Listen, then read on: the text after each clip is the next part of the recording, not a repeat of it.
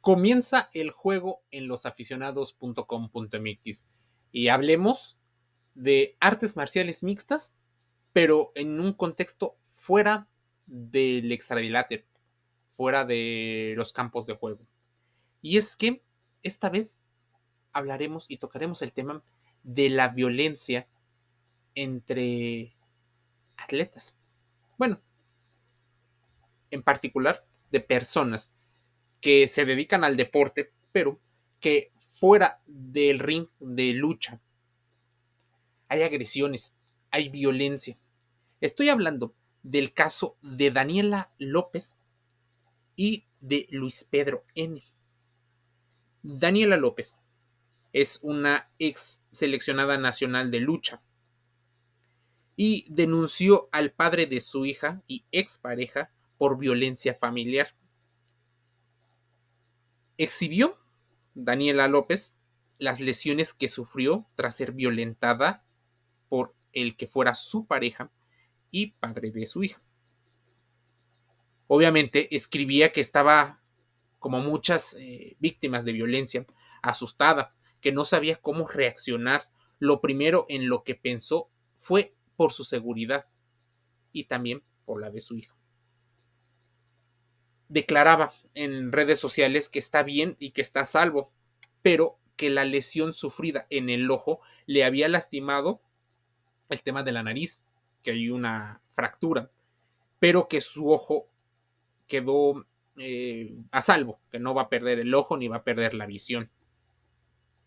Muchas veces ponemos a veces a los atletas como, como ídolos, sin considerar en gran medida ¿Qué es lo que se está viviendo detrás? Sé que tal vez es un, una situación que desconocemos porque incluso los mismos atletas no lo difunden. Por ejemplo, Daniela mostró a su agresor, Luis Pedro N., quien es maestro de artes marciales y dueño de, una, de un gimnasio de Muay Thai y de boxeo, así como miembro de la México Combat League.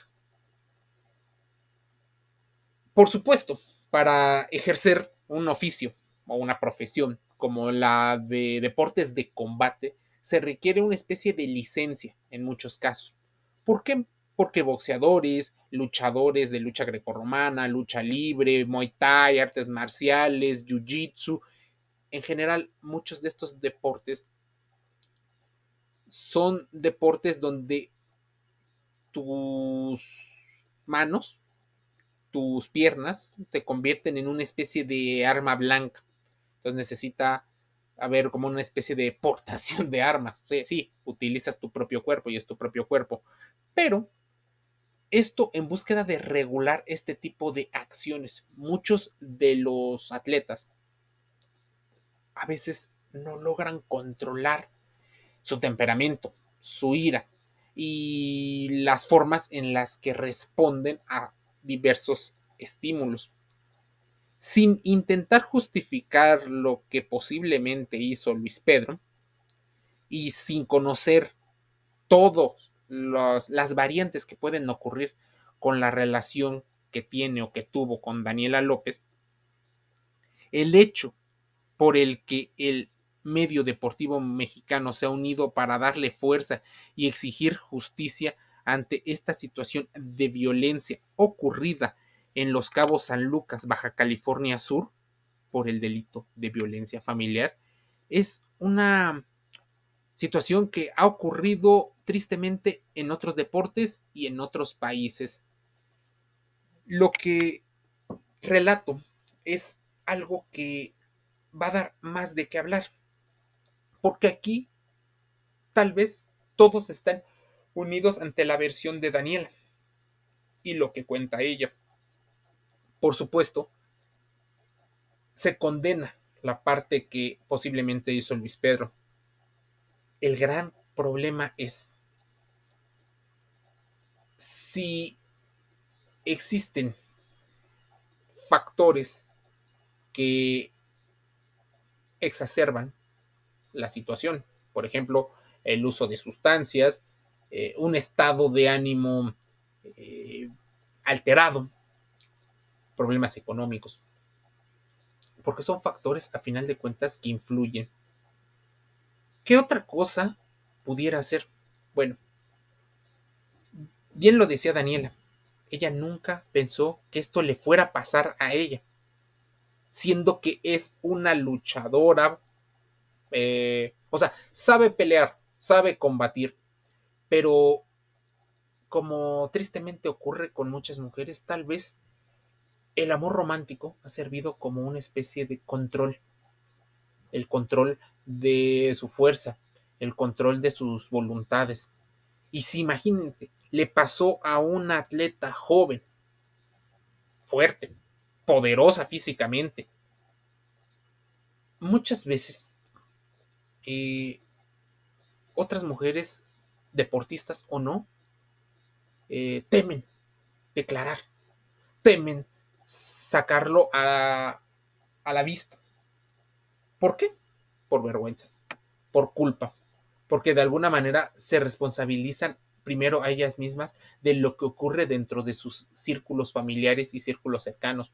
Se culpan por las posibles malas decisiones que toman en la elección de pareja. Esto, de alguna manera, puede eh, tener una perspectiva diferente, pero no desviemos el caso. Una cosa es su rendimiento como atleta y otro es su vida extra deportiva. ¿Por qué se toca el tema? ¿Y por qué de alguna manera interconectamos este tipo de situaciones? Una, porque debe ser consciente de que los deportistas de combate de alguna manera deben de ir controlando su ira, su temperamento, sus, sus modos, porque en muchas ocasiones generan daños irreversibles. En este intentar defender, en este intento de envalentonamiento, en esta situación de querer demostrar o de querer responder ante algo, se exceden en fuerza. Imagínense lo que es el golpe de un peleador profesional de artes marciales mixtas. El golpe es fuerte, certero y muchas veces no sabemos si consciente o inconscientemente busca dañar al enemigo. A ver, el caso de Daniel López se interrelaciona con otros casos que han sucedido de violencia en otros deportistas. ¿Te acuerdas el caso de Wander Franco? ¿Te acuerdas el caso de un beisbolista mexicano? ¿Te acuerdas del caso de luchadores de jugadores de fútbol americano, en varios deportes ocurre, es más, en su momento grabamos un podcast y un contenido respecto a la violencia que un futbolista profesional en la Argentina le propinaba a su pareja. Tristemente, la violencia que se vive en el seno familiar es un caso que pone al descubierto el machismo que ocurre pone al descubierto esta simetría de, poderes. Sí, también toma en cuenta los factores sentimentales y los cuales eh, se ocurren con la selección de pareja. Las red flags que posiblemente existieran en, en la relación. Y esto lo puedes llevar a tu historia personal de vida. Cómo se eligen a los ídolos deportivos y cómo se eligen a las personas que van a tener una relación sentimental contigo. Daniela López, la deportista mexicana, también se acercó a las autoridades de Baja California correspondientes y enseñó la denuncia. Agradeció con palabras las buenas intenciones y las palabras de aliento que las personas le brindaron. Por supuesto, ha seguido eh, recibiendo apoyo de la comunidad deportiva en México. Asimismo, la luchadora o es luchadora profesional comenzó a compartir algunos posteos que se hicieron a través de historias para difundir su caso. La cuenta de Daniela únicamente tiene dos publicaciones, mismas que son las imágenes que ella eh, difundió luego de la agresión que sufrió, además de la denuncia que levantó en contra de quien la violentó. Que por supuesto, como agravante, eh, pues es el padre de su hijo. ¿Qué ocurre con la violencia? O sea, ¿por qué los hombres predominantemente responden de esta manera? sobrepasados por situaciones. Es muy triste saber que esto eh, ocurre y que muchas de las personas se sienten inseguras. En los medios deportivos se difundirá el caso de Daniela López, pero difícilmente se hace una, una conexión porque hay problemas de, raíz. Los problemas de raíz radican en que de alguna manera muchas de las personas en automático y con la creencia de que existe un mundo que lo justifique todo, un mundo bueno, intentarán revictimizar a Daniela para, de alguna manera, calmar un poco la ansiedad y la disonancia cognitiva que provoca que un atleta que puede ser tranquilamente ídolo de varias personas haya fuera del ring golpeado a la que fuera su pareja. A la persona que con la que trabajó para tener una de los momentos más importantes de la vida de cualquier persona, que es el tener hijos que violentó a aquella persona que en algún momento la, amó o que la quiso muchísimo.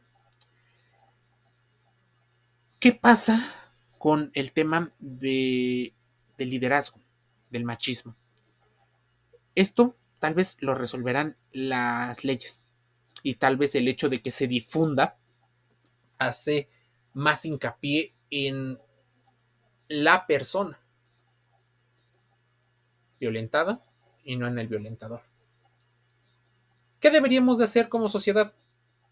No solo eh, intentar funar, no solo intentar criticar a Luis, sino también mm, tener en cuenta que existen situaciones que a muchos hombres les están atormentando, que es la demostración de una falsa masculinidad, la demostración de defensas, la demostración incluso de estados agresivos. Realmente le pagan por ser una persona que conecte y se desconecte rápidamente de escenarios violentos. ¿Qué ocurre con el manejo de ira? ¿Deberían la mayoría de los deportistas de combate tener cursos de manejo de violencia fuera del ring? Porque los episodios de este, esta índole son comunes. Asisten a y existe también personas que los provocan. O que de alguna manera ellos creen que los provocan y se arma el conflicto. ¿Debería de haber entonces un manejo de ira para deportistas de combate? ¿Debería de ser una forma en la que tengan un, representante, no solo para contener el problema mediático en el cual se metieron. Imagínense, Luis Pedro seguramente caerá de la gracia de muchos de los patrocinadores, porque como sabes, ahí aunque Daniela no se dedica al mismo circuito de combate profesional, el que lleves un deportista profesional de estas características a los rings y a las arenas provoca en gran medida que la gente sienta o lo sienta como un enemigo o como alguien. Esto cae de la gracia de muchas personas. Esto también mete muchos de los temas eh, de género y cómo mujeres Em, llegan por amor a muchas veces soportar cosas que no deberían de soportar. No las soportes. Es muy valiente por parte de Daniela la denuncia a una persona que de alguna manera le pudo haber soportado muchas de las cosas, muchas de las red flags. ¿Qué es lo que muchas veces las atletas y seguramente muchas mujeres soportan?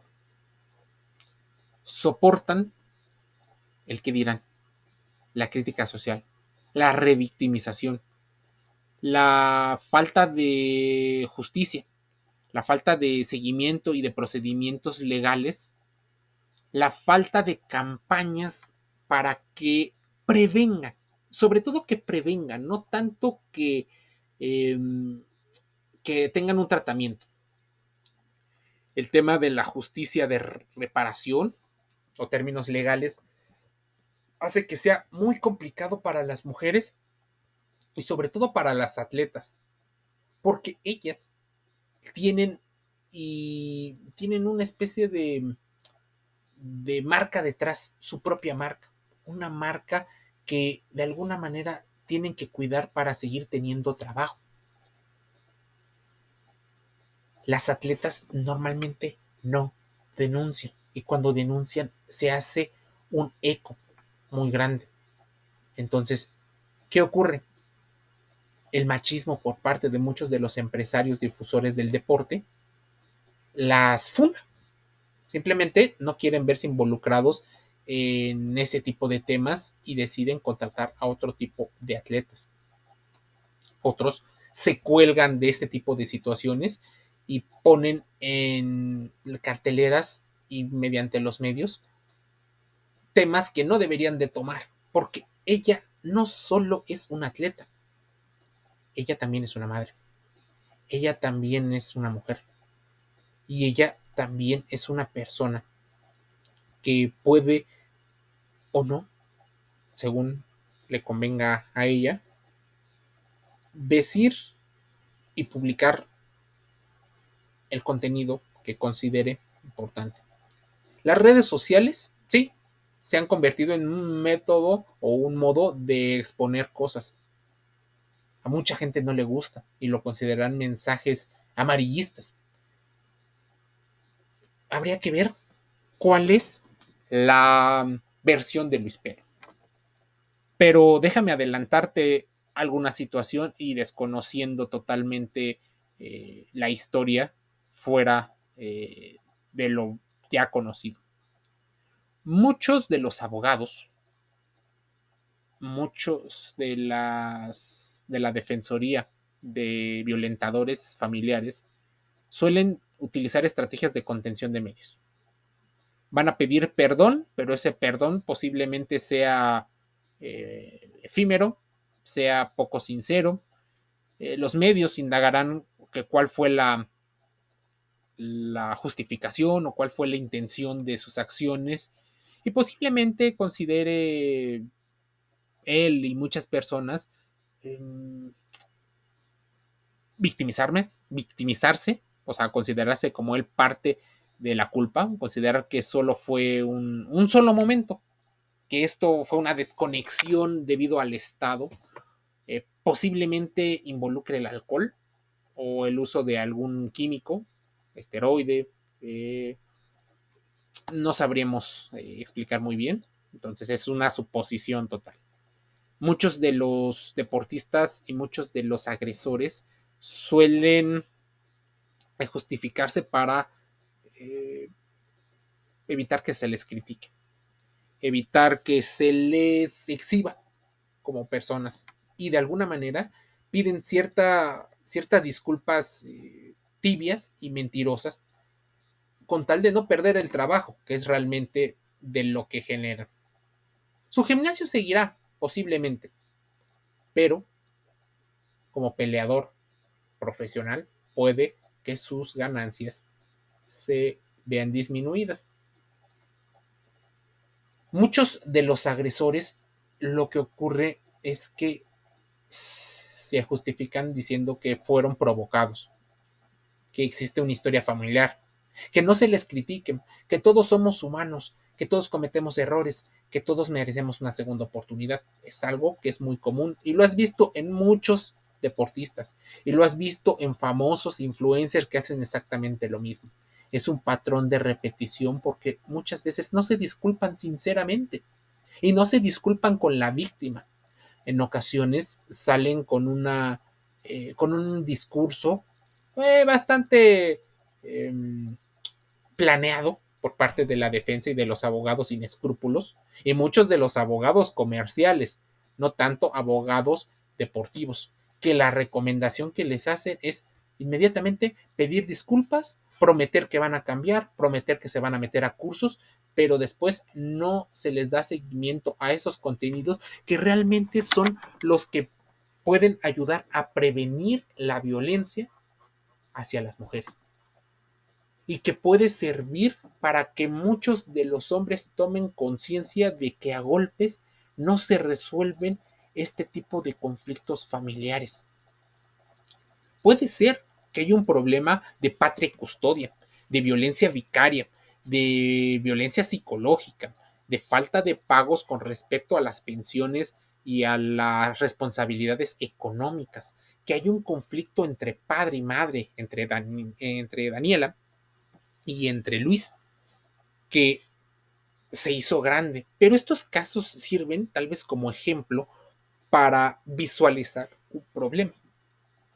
El problema de la violencia y cómo se trabaja para prevenirla. Mujer que escuchas este podcast o que te puede servir o le puede servir a alguna de estas, es importante que acudas al Instituto de la Mujer o al instituto que ayude a las mujeres a vivir una vida libre de violencia. Te asesorarán, tienen psicólogos, tienen médicos, tienen abogados. Básicamente es una estructura hecha para, de alguna manera, ayudar a la mujer. Eh, asignación pendiente, en el caso de los hombres violentados, aunque es el mínimo de los porcentajes en estadísticas, pero los existen. Eh, casi nunca son violentados físicamente, son más violentados emocional o psicológicamente. Mujeres, busquen de alguna manera eh, un espacio de seguridad. Hay gente que posiblemente no cambie, así que intentar que cambie la otra persona es muy complicado. Intentar que la otra persona mejore, que demuestre cosas, eh, que demuestren una especie de amor, es complicado muchas veces, y como te decía al principio de este podcast, que es entre el deporte y el mundo de lo extradeportivo. Prensa rosa, si lo quieres ver así. Muchas de las mujeres, en su afán por demostrar que pueden resolver las cosas, en su afán de alguna manera de equilibrar una balanza eh, social, de una balanza económica, suelen decir algunas palabras que no caen en gracia y les em, y les pueden de alguna manera detonar parte de, del machismo a personas violentadoras. O sea, existen estas personas. Hay palabras en particular que hieren el autoestima o hieren el ego de una de estas personas. Entonces evita utilizarlas.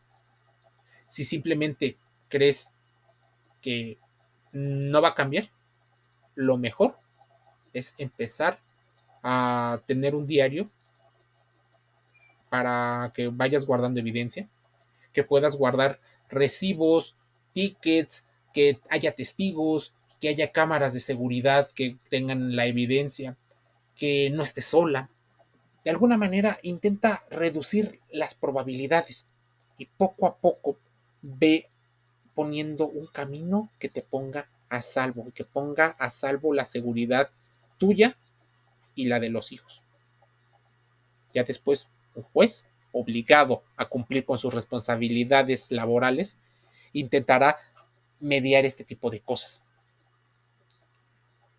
Te lo dejo como, como comentario para la reflexión. Sé que puede generar mucha polémica, pero si en algún momento llega a tus oídos o a tus ojos el estar en este contenido, no quiero que critiques, sino que pongas argumentos como comentarios. Argumentos que ayuden a las personas no solo a desahogarse, sino también a comprender fenómenos y también a prevenir la violencia de género. Es el contenido que en losaficionados.com.mx escucharás.